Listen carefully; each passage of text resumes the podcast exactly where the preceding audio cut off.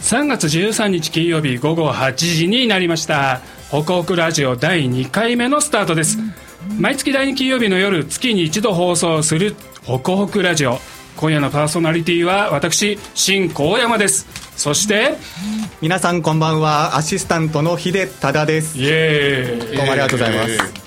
前回はスクイーズのコーナーを担当させていただきました今日もよろしくお願いしまお願いすしますこの番組は整備教育文化会館から生放送でお送りしています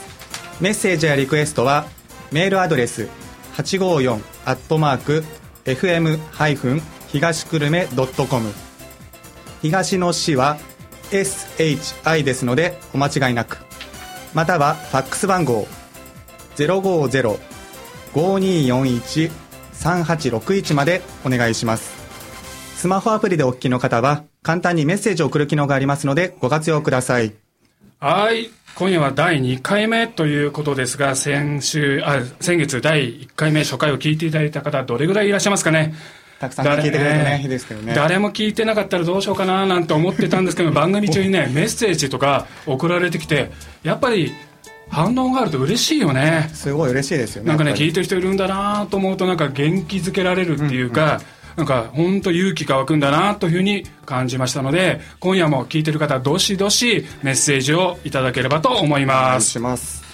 さてさて今日13日の金曜日ということでなかなか縁起が良い日で、世ね間もなんかね株が暴落して、えー騒がしいような、えー新型コロナもどんどん広がっているしなんていう感じではあります楽がしい感じですねお天気はねすごく良くて暖かくなってきましたね。ねもうねなんか少し暑くなってきて、うん、東京では今日あたり桜の開花宣言が出るんじゃないかななんて言われていましたが今日はまだ出なかったのかな、うん今日はまだですかねなんかね昨日のニュースだともう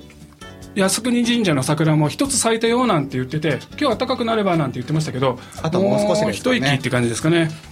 私個人的にはですねあの小平の小平駅からすぐの小平あの紫陽花公園っていうこの桜があるんですけど、個人的標準木っていうふうに呼んでるんですけど今日昼休みちょっと見てきたらまだもうちょっとっていう感じでしたかね、なので小平はあと3日ぐらいで開花するかなっていうような感じでしたが皆さんの近くはどうでしょうかでこうやって歩く、えー、と暖かくなると街歩きなんかもあのしやすくなりますよねヒデさんは街歩きなんかしますこの間ねちょっとブラブラお休みの日にしたりとかしてきましたよ街歩きするとなんかね新しい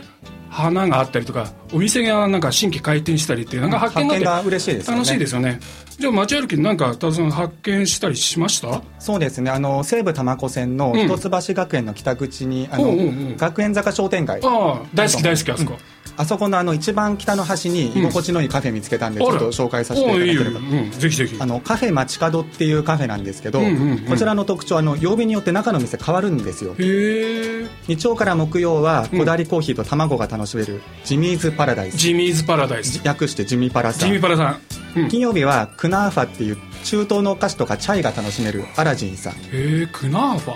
中東のお菓子へえちょっと調べてみていただければうん土曜日は自家焙煎コーヒーやパスタが推しのまどろみさんへえこの3店舗が出店しているおえー店なん日ですけど、替わりなんだね。えー、ジ珍ミしい。パあラさんのねブレンドコーヒーすごい美味しかったです本当ぜひおすすめですね本当にえ実際に飲んでみたのね。アフリカブレンドコーヒーってアフリカブレンド。うんいい苦味と切れ味があってなんかリフレッシュしたい時うにんおすすめですへねえ。じゃあねぜひぜひ皆さんもぜひぜ行ってみてはいかがでヒデさんおすすめの、えーカフェ街角カフェ街角さん。でぜひヒデさんが行ったのはジミーブパラそダうでイスすさねんジのミ会パラの日でしたね、この間水えー曜日にお邪魔しましたんでぜひ行ってみてくだお願さいいし。ますえーそれでは最初のコーナーに行ってみたいと思います最初のコーナー「ホクホク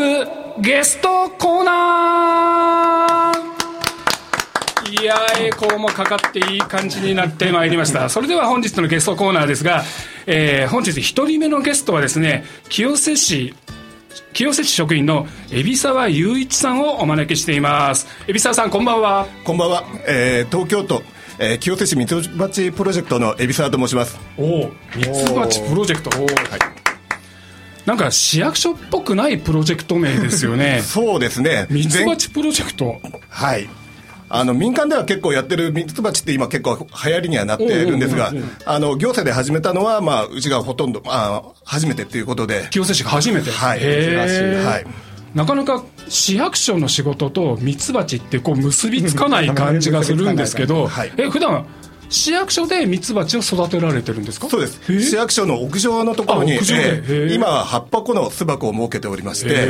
ええは箱って言うと何匹ぐらいいるんですか今6万匹ぐらいですね6万匹、えーすごい桁が違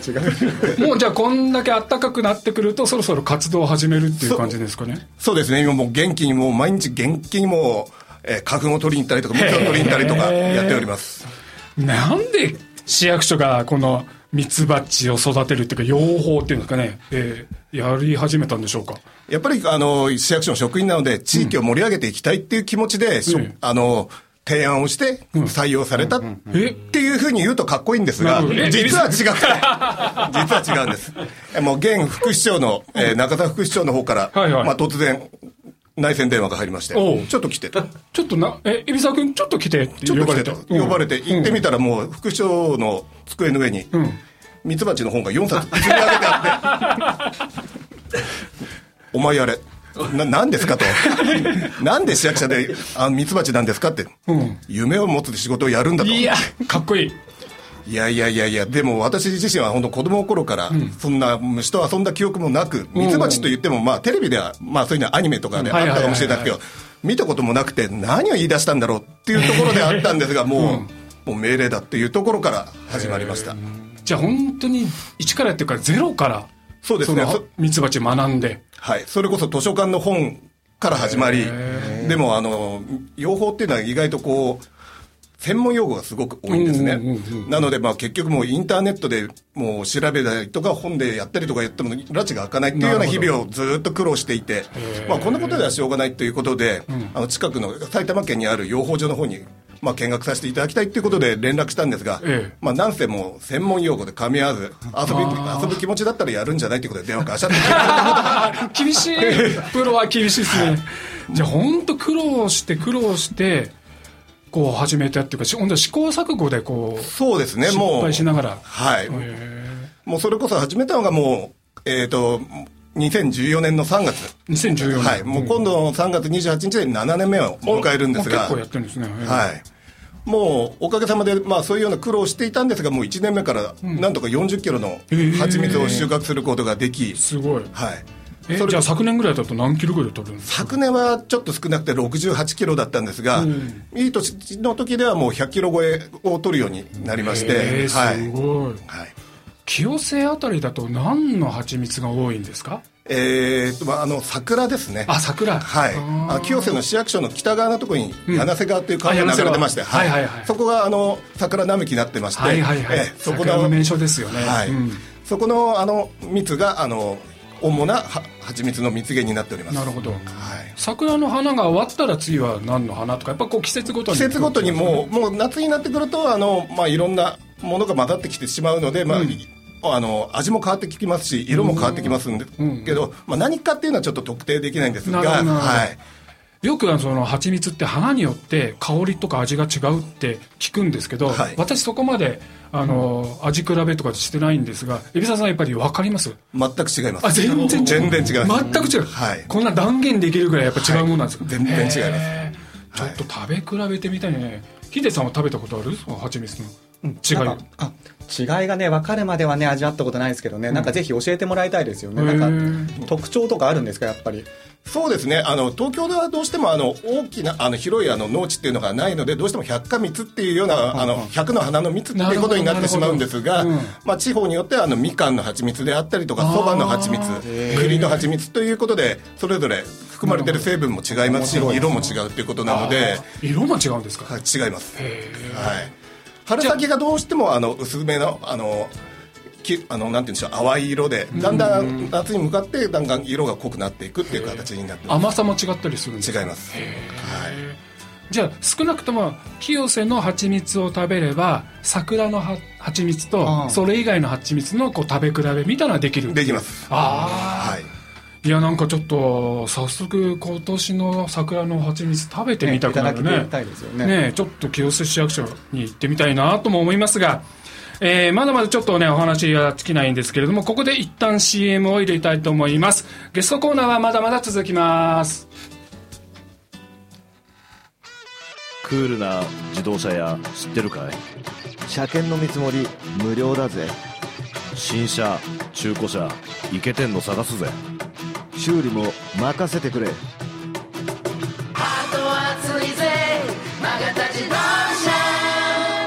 ありがと東久留米の大人たちに次ぐ大人たちに次ぐ子供だってラジオで話したいことがあるそうだかけたい曲があるんだそうだそうだ日曜10時は久留米キッズ必ず聞くようにマスターにもお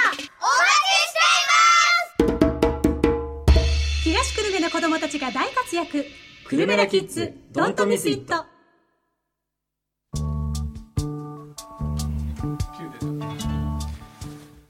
お聞きいただいているのは FM 東久留米北北ラジオです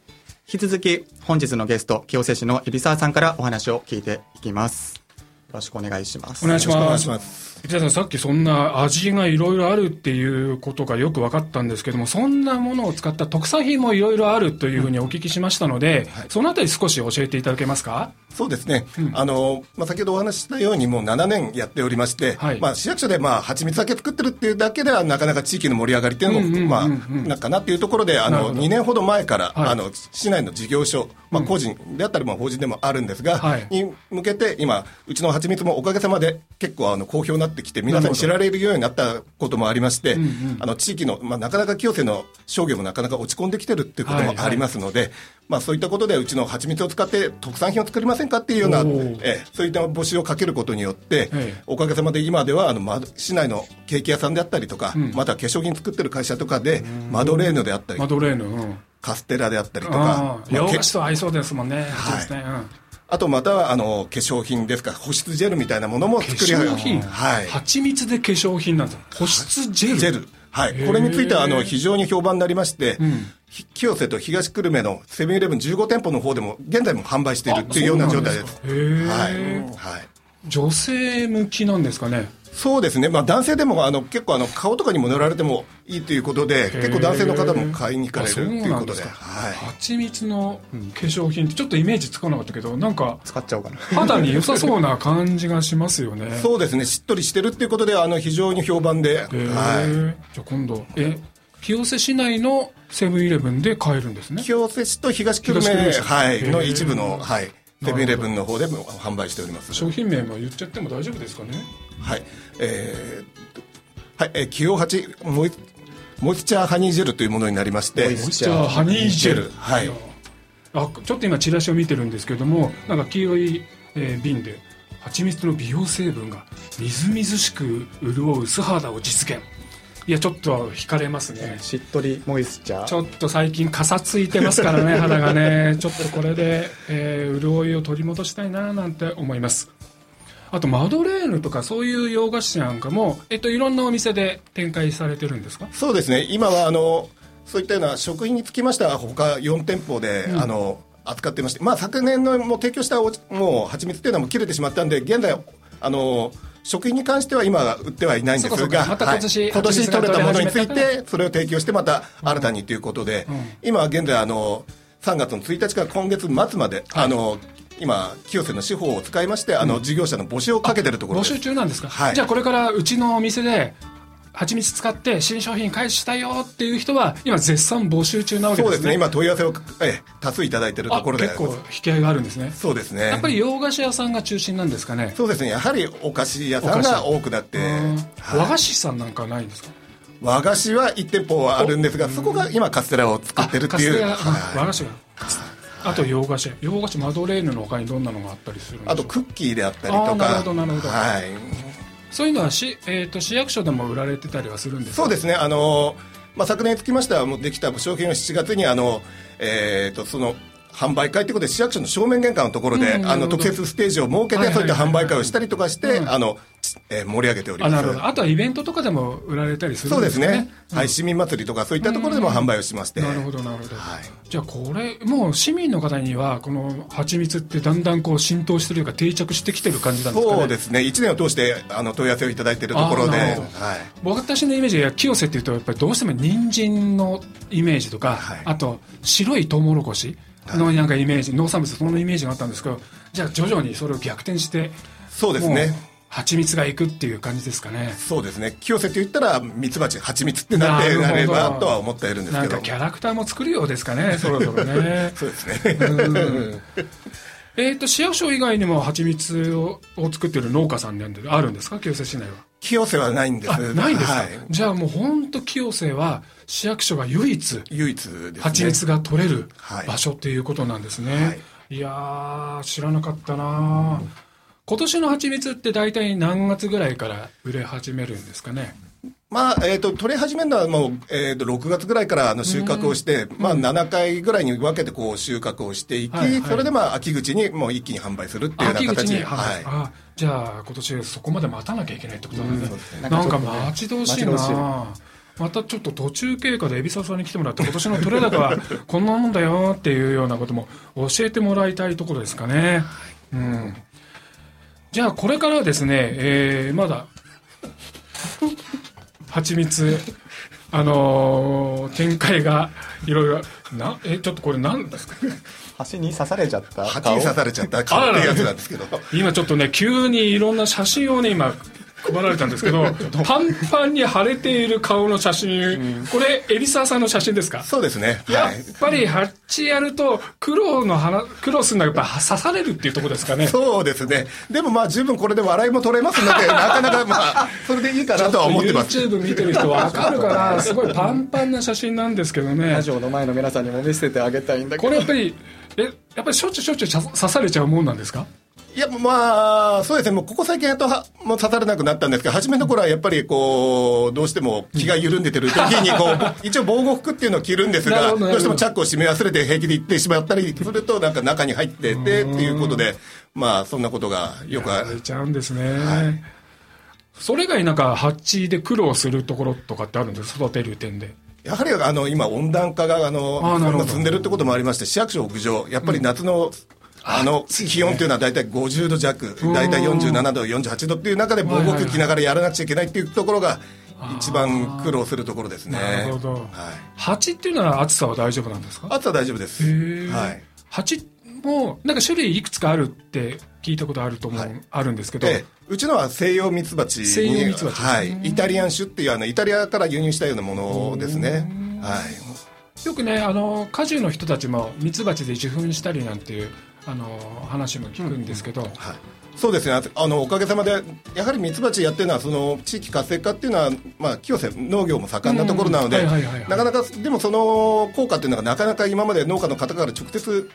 あのお話を聞くことがなかったんですが、うん昨年、あの梨農家あのの方からあの、市役所ではい養蜂をやるようになってから、うちの梨が豊作になったっていうような嬉しい、えーお話もいただきましそういてう。副次効果もあったわけですねそうですねあーじゃあいいことずくめですねこの橋に刺されるっていうこと以外そはうですね、はい、体張ってやってます。じゃあ海老沢さん最後にですねこの蜂次目指すところは養蜂なんでしょうかねそうですね、あのさらにあの環境教育、まあ、今度は教育分、まあ、今も子どもたちを対象に、まあ、夏にこう、えー蜂蜜の採蜜体験とかもやってるんですが、それをもっと定着して、多くの子どもたちにも分かっていただいて、自然の大事さということを知っていただけたらあーいいですねなと思っております。蜂からどんどん広がるなんか清瀬の自然いっぱいな魅力も PR できるしなんか夢が広がりますねそうですねあーいいですね、い、やー今日は本当に楽しいお話ありがとうございました、えー本日のゲスト一人目は清瀬市の海老沢雄一さんでした海老沢さんありがとうございましたありがとうございましあたりがとうございましたそれではここで一曲お聴きください本日のゲスト海老沢さんからのリクエストで「蜂つながり」平平田隆夫とセルスターズ「蜂の武蔵は死んだのさ」トイレの交換どうしようかい新しいキッチンどうしようかい素敵なリフォームご紹介あなたの街の活紹介フリーダイヤル079-560リフォームといったら風紹介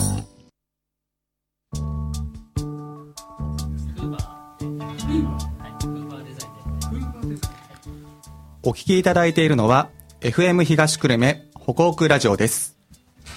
それでは北北ゲストコーナー本日2人目のゲストを紹介しますフーバーデザインの出口道隆さんですこんばんは。こんばんは出口です。よろしくお願いしお願いましすます。出口さんは小平市でねいろいろいろんな仕掛けをしている仕掛け人なんですけれども、はいえーそんな日頃の出口さんの活動を少しお聞きしていきたいと思いますお願いします。出口さん小平に住んで、はいえー何年目ぐらいなんですか、およそ10年です、ね。およそ10年およそ10年です。うん小平どういうきっかけで小平に来られたんですかいや、ねたまたまですね。たまたま たまたまなんですよ。ああの、家探してた時に中央線最初案内されたんですけど、ちょっと単価があなるほど高いので、うんこちらどうですかって言って案内され西た武のが。新宿線安いですからね、は住みやすいで、住みやすいす住んでみてどうでした小平いやあの実家があの新潟県の長岡っていうところでおーなるほどあの似たような風景なんですよおねー近くに畑があったりとかはいはいはいはいはいまあ新潟の場合は水田があるんですけど、うんまあ、そこに近い、えー風景だったので非常に、やっぱこう気に入いってうます緑が多いところをちょっとはい選んでたっていう感じそうですねそんな小平住んでみていいなぁなんて思ってなんかどんどんいろいろ仕掛けていくわけですけれども出口さんいろんなのイベントとかをねあの仕掛けている仕掛け人なんですがはいそんな出口さんが一番最初に仕掛けたイベントっていうのは何だったんでしょうかはいあのーにぎやかしをやりたかったんですけど、はいはいまず一番最初にやったのはあの小平に竹の子公園というのはいはいはいがありまして、グリーンロード沿いのあグリーンロード沿いのはいそこで、えー一人でコーヒーを振 る舞うと一人で振る舞うたった一人でほー屋台を立ててえええー通りすがりの人たちにフリーコーヒーで。フリーコーヒー、はいえただではい振る舞う、はい、自分でコーヒーを入れてそうです。へー友達がいなかった のなんかで。友達がいなかっ怪しい人に思われませ んた一人でコーヒー入れてるわけですよいやねもう怪しいですよはいえそうです。え結構お客さん来たんですかえーっと、6人ぐらい は、なんだこいつみたいな感じで立ち寄ってもらいました。ええこだわりのコーヒーをこう入れてたわけですかそうですね。あのー、小平のあの、かの有名なかの有名なコーヒー屋さんの某あ某小歴史の平長いはい駅前の、駅前のあららら僕もよく行くとこですね、お豆をはいああそうですかええそんな、えー、一人コーヒースタンドをやってみてはい。面白いなと思っちゃったんですかやっぱりそうですね。うーん結局あのー、自分は今、あの、サラリーマンでして、はいはいやっぱり、あのー平日日中通勤してますと、はいあのー会社のことしか、なるほどはい、生活にないので、うんうんうん地元でのあの友達っていうのは全然できないんですよ、 はい、なのでそれのきっかけ作りをやっぱりやろうとなるほ言どったことであー一人で始めましたと、じゃあイベントをやろうと思ったきっかけははい、友達を作ろうっていう感じなんですかそおーでもなかなか家と会社の往復だけだと地域での知り合いって引っ越してきてだといないですよねそうなんですよね、うんそれが一番課題だと思ってまして、はいはいはいはいあのずっとここに住み続けるつもりなので、うんあの定年退職した後友達あれ誰もいないとかあーもう寂寂しいですしくて寂しくて、うんうんもううん本当にあの泣いちゃいますそうですよね、はい会社っていうなんかこの組織から離れたそうなんです自分ははいじゃあどこにどうなっちゃうのよりどころを持っていこうってなった時にああでもそれなかなか気が付くのってもっと年齢いってからの人が多くないですか、それ気づいちゃったんですねすごい、なのであの30年計画の地域デビューっていうのをね素晴らしい、立てつけてやってますへーその第一歩が、はいえー一人コーヒースタンドそうですだったわけですねはいでそこでなんか味を占めた、えー出口少年 は次第2弾は何をやっちゃったんですか第2弾何やりましたかねえっととりあえず自転車を買っておうおうあの小平寺を回りましたね地図を広げてあそうかでまはずいし、地元知ろうとそうですねうーんコーヒーを入れてはい人は寄って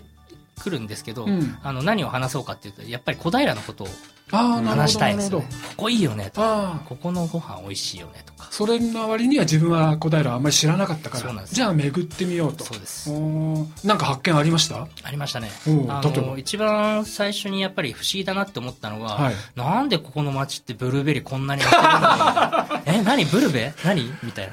知らないですもんねブルベ何なんて、はいええでそれを調べていったら、うんまあ、ブルーベリー経済栽培発祥のそうなんで町すだよと昭和43年花子がね南町の島村農園で植えられたのが発祥なんですよね。そうですよね、ええなんかブルーベリーのイメージだともうちょっと山の方というかそう山です梨よとかねなんか軽井沢とかね、はいああいう高原なイメージありますけどね実はこの小平が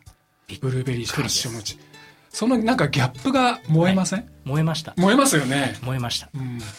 そこでブルーベリーを発見してで食べたらまた美味しいんですそようねなんですよブルーベリーがねね、あの思考の一粒ですよね完熟の完熟の本当ね、農園に行かないと楽しめないそう本当甘いっていうブルーベリーは小平に来れば食べれるんですよね甘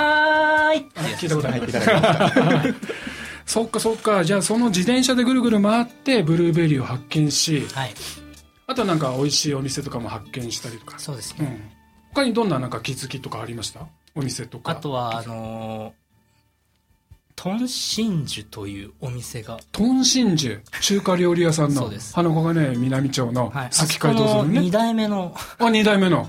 年、うん青年とワいイうかワイカーさんですかそうですねワイカーさん、うんワイカーさんワイカーさんはい私もよく知ってますけどはいはいその仮想仮想というか僕のあの街巡りの中でご縁があって、ん巡り合ってあどこで会ったんですかえっと、街でばったり会ったのあの紹介をお受おけました仲人仲人はい仕掛け人がまたもう一人いたわけですねはい、うんハグさんですねハグさんがカフあでーェハグさんですうんでそこで面白い人いるよっていうふうになるほど紹介されて、ええ出口君とだったら絶対会うから会った方がいいよみたいおな、お本当に仲人でしたねで会ってみたらはい面白くてなんかスパークしちゃったんですかスパークしちゃいましたあーそのスパークした生活して何が出てきたんですかスパークした生活をして、うんえっと結局あの気づいたのは、うんあのなんかやりたいことがあったらうんやってみようみたいな、おー DIY しようとああなるほど DIY の D はどんなこともどんなどんなこともどんなこともはいいつでもいつでもやってみるとやってみるおーかっこいい DIY ですどんなこともいつでもやってみるやっお思いついたらやってみるうんこれ大事だなとおなるほどで活動すればするほどなんかあの縁っていうのはつながっていってうん面白いことをうんできてきてはいにぎわいが生まれるというのははいはいこの活動の中では分かってきましたねじゃあその出会いが出会いを呼んでまた指令が増えてでまたそこで新たな発展をしてっていうどんどんどんどん広がっていくってそんな感じなんですねそうですねなんか味を占めていくとなんかわらしべ長者みたいな感じでもうすねそうだと思いますおお、じゃあどんななんか将来すごい金持ちになってっちゃうんですかねその一つ手にわらしべ を今わらが何に変わってきたぐらいですかねたくさんの藁ですたくさんだほらわらが今たっぷりある感じなんだはいあーこれわらの束わらの束あなんかでもそれもいい藁ね束ですこれはお金は重要じゃないんですよね一本のわらだとなんかへにゃへにゃななんか吹けば飛ぶような感じだけどそうですこれが束になるとはいすごいこう力強い感じになってくるもんねおっしゃる通りですああなんかずしっとくるしねへえああ面白い最初のコーヒー一人コーヒースタンドが出会いが広がって、はい発展していくわけですねね出会いが出会いを呼んでまた大きな仕掛けになっていくというそんな出口さんですが、えーちょっとここでまた CM を入れて後半その次の出口さんの活動を紹介したいと思います、えーゲストコーナーはまだまだまだ続きます一旦 CM です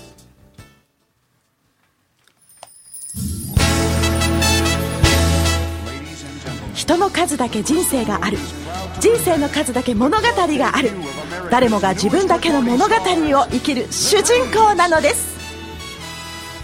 時に音楽に支えられ時に心を躍らせてそう人生はまさにミュージカルゲストの方のミュージカルな人生のお話を伺っちゃいますよ月曜8時はケイナツキの人生はミュージカル聞いてね袋旋風のおこせトルネード毎週月曜日夜7時からお送りしております雑司ヶ谷と府中本町の情報を中心に発信していきます東久留米と清須の情報をお送りしますヒデミールビツオ2人合わせてスクランブルウェッグです袋旋風ですぜひ見てください聞いてくださいお楽しみに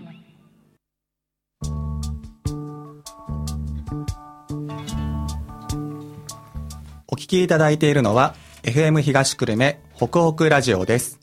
引き続き本日のゲストフーバーデザインの出口さんからお話を聞いていきますはい、出口さん、引き続きよろしくお願いします。よろしくどう。ぞ後半はですね、出口さんが最近、え、なんか軽い感じでいいですね。よよろしくどうぞろしくどうぞ。いいです ね。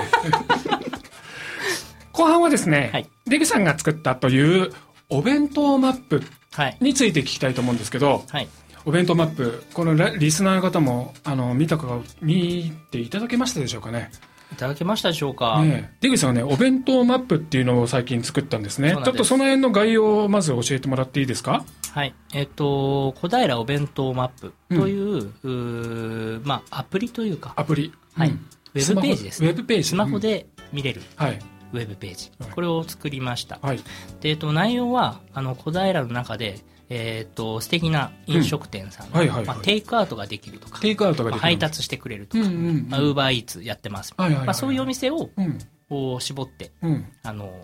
まとめたサイトをなる作りほまどした。これ作ろうと思ったきっかけって何なんですかねこれはもうあの新型肺炎に関連する新型コロナウイルスそうなんですよですよねはい2月の中旬ぐらいですね、はいあのまあ、政府の方からもですねイベント自粛だみたいなのとかそうそう出たあと出た飲み会やめよみたいな 出た出たやめよみたいもうこの時期ね送別会とかそうがなんです全部なくなっちゃいました今年もそうなんです3月の飲み会の予定がこの私でもゼロになっちゃいましたからねびっくりするぐらいですけどび っくりするぐらいですでこのままじゃいけないとです思って立ち上がった出口少年が作ったのがはい小平お弁当マップと、うんまあ、あのやっぱり飲み会とかで、はいはいえっとまあ、お店に集まって近くで、うんうんまあ、あの会話するっていうのはできるだけ避けるようにとはいはいいうような話だったのでそれだったら、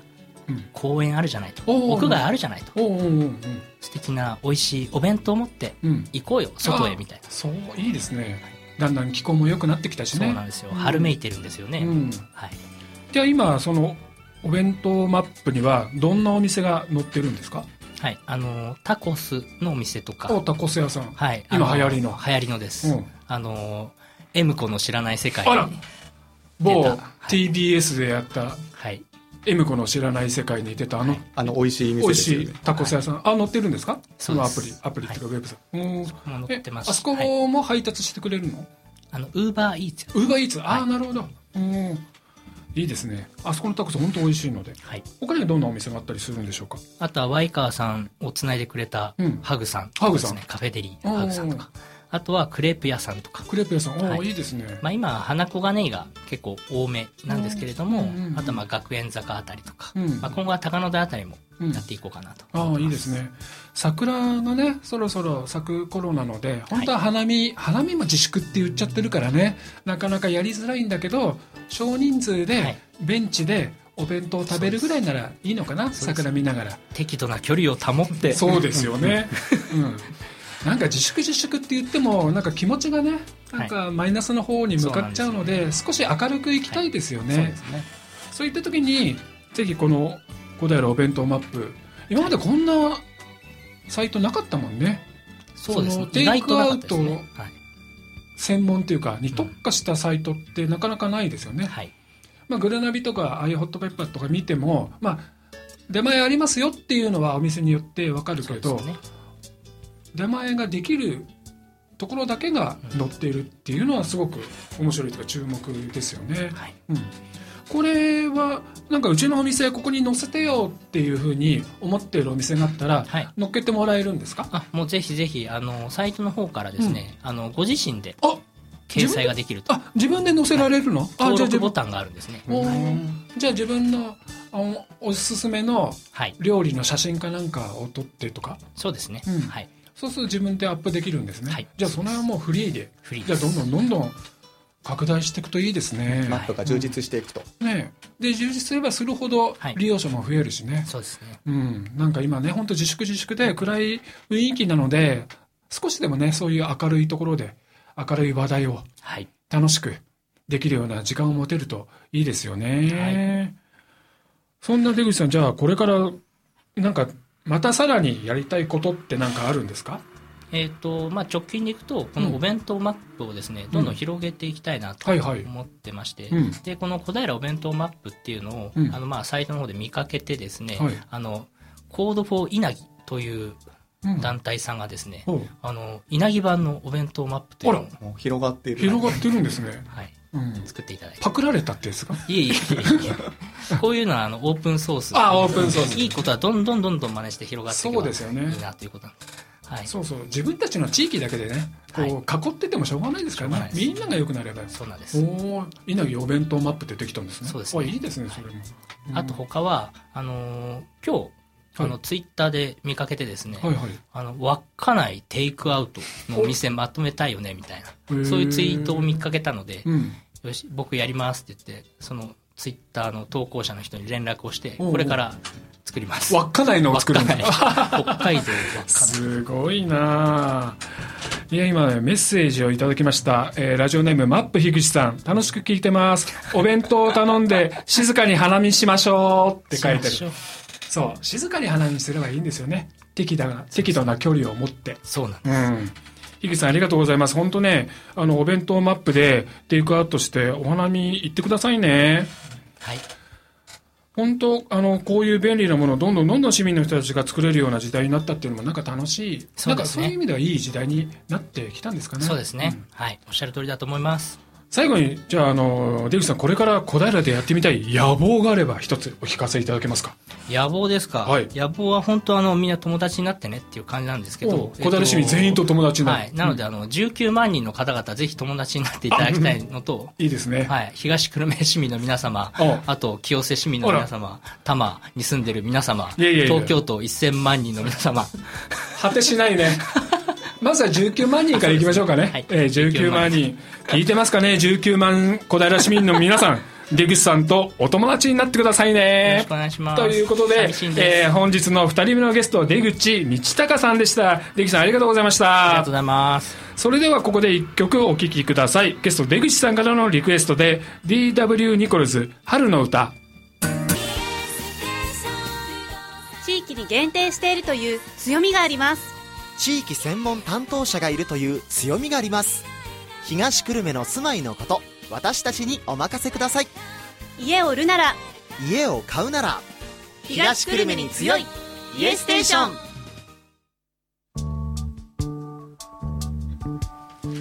お聴きいただいているのは FM 東久留米ホクホクラジオです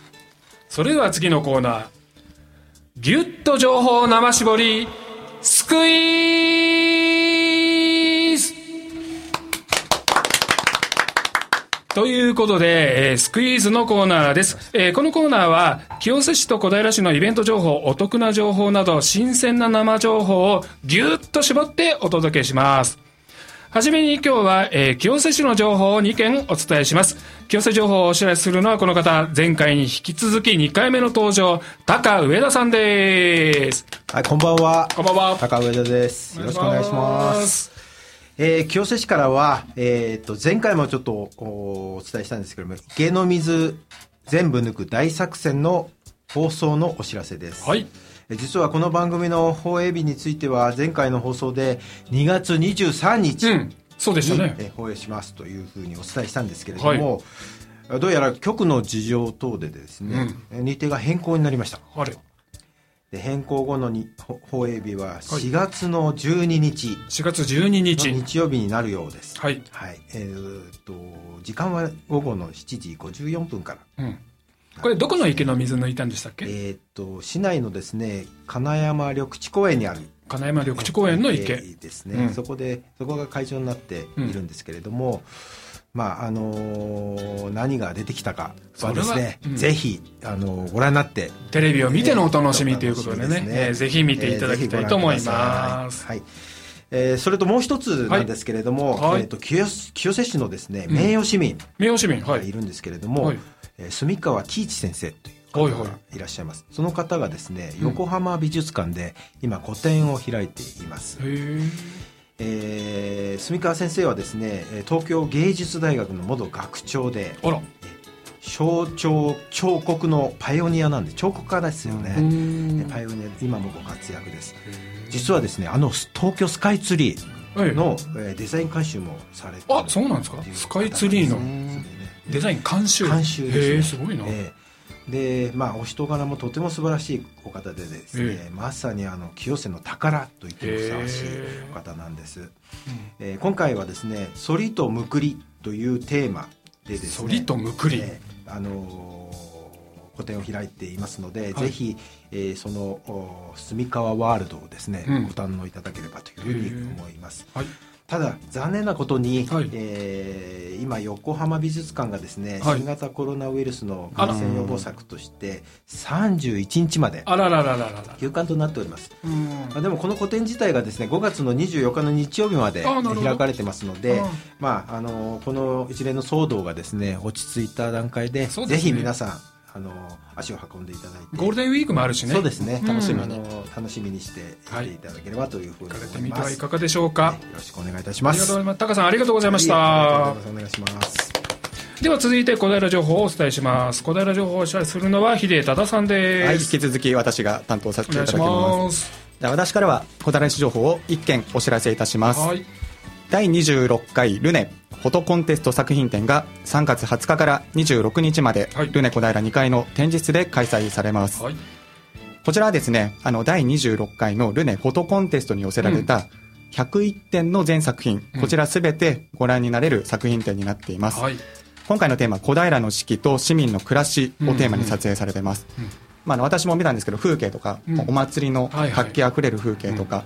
そういったなんか素敵な作品見てちょっと心が癒されるっていうかそうですよねちょっと明るい気分になりますよね,やぱりね、うんちょっと今ねマイナスな方向に気持ちがいってるんでね、なんかこういう写真とか綺麗な風景見てなんか心を落ち着かせるといいですよねそうですよね、んぜひお出かけしてみてはいかがでしょうか、閉館休館がね続いている中ルネ小平は開館してますので ねぜひ足を運んでお出かけくださいいただければと思いますそしてもう一つあの清瀬と小平なんか共通の話題があるそうでそうなんですよ、はいあの東京オリンピック、うん夏に迫ってますけどそうですね漁師ではあの聖火リレーのサポーターを募集しています募集してます聖火リレーサポーターというのはあの聖火リレーの運営にご協力をいただくボランティアのことになるんですけれども、聖火リレーの成功に必要不可欠な存在となりますよね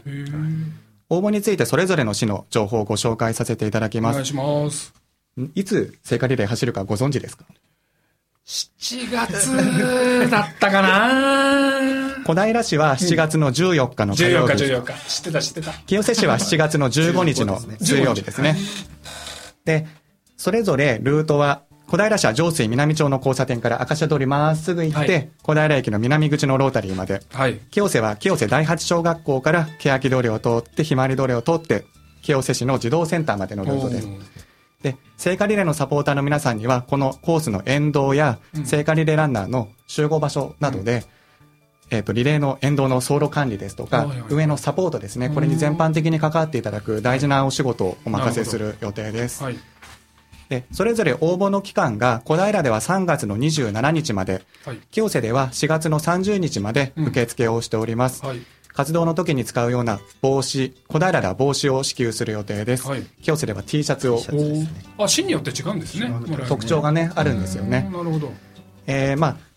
日程もかぶってないですし、掛け持ちももちろん可能ですあので、なるほど そうかそうかぜひあの地元の聖火リレーを成功させるために、皆さんのご協力をいいですねお願いいたします。 7月14日は小平で、7月15日は清瀬でそうですねふるってごご応募くだそさいうすると帽子と T シャツがもらえちゃうんそうですねあーそれもいいかもしれない。ダーツでやるとそうですね詳しい情報はホームページご覧にいただなっていただければ、漁師とも載せてますので、よろしくお願いしまお願いしす。ますやっぱりもうオリンピック近づいてきたから盛り上がってきてるんですかねそうでしょうね、うんだいぶ盛り上がってきています、えーぜひぜひ応募してくださいよろしくお願いいたしますということで、えー、ギュッと情報生絞りスクイーズのコーナーでした。ありがとうございました。ありがとうございました。このコーナーでは、清瀬市小平市の旬な情報をお届けします。紹介してほしいイベントなどありましたら、番組までお寄せください。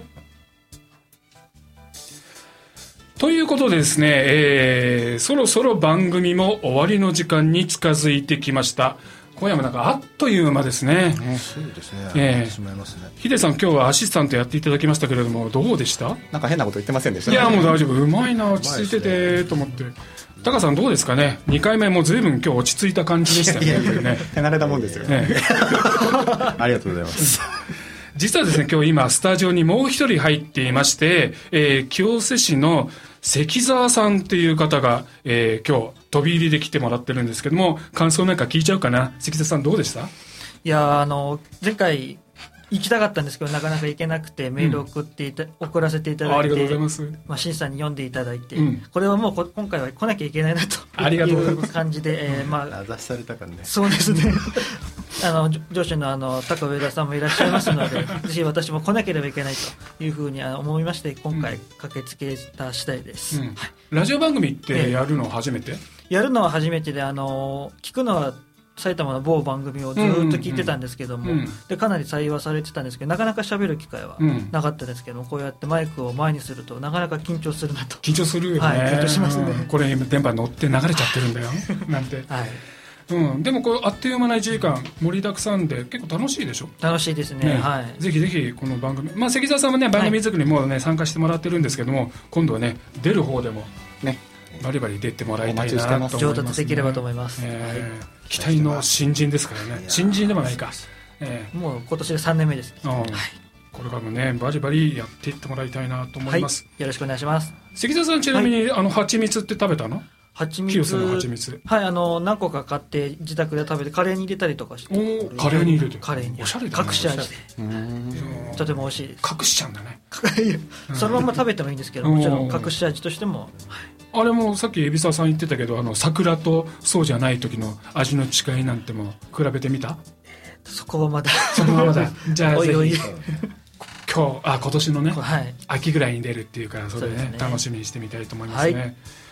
でさ最初にあの冒頭で話してくれたジミーパラダイスで多田さん行ってきたって言うけどどんなものを食べてきたの私はあのカップケーキその日はもらいましたあうんの卵がここ新鮮な卵を使ってて美味しいんですけどうんカップケーキもおすすめですし、シフォンケーキもふかふかでお美味しいですしあとあの TKG ですね TKG 卵かけご飯おですおね卵かけご飯あー大好きふわっとろオムライスもありますあーしぜひお昼の時間とかもいいと思いますねランチタイムになんかまだまだ紹介してみたいお店とかたっぷりありそうですね。本当に、えー今日もたっぷり盛りだくさんの1時間でございました。ではホクホクラジオそろそろお別れのお時間ですパーソナリティは新高山アシスタントはヒデタダディレクターは高橋でお送りしました毎月第2金曜日夜8時からの生放送、ホクホクラジオ。次回の放送は4月10日です。来月もお聞き逃しないように。Have a nice weekend! バイバイバイバイ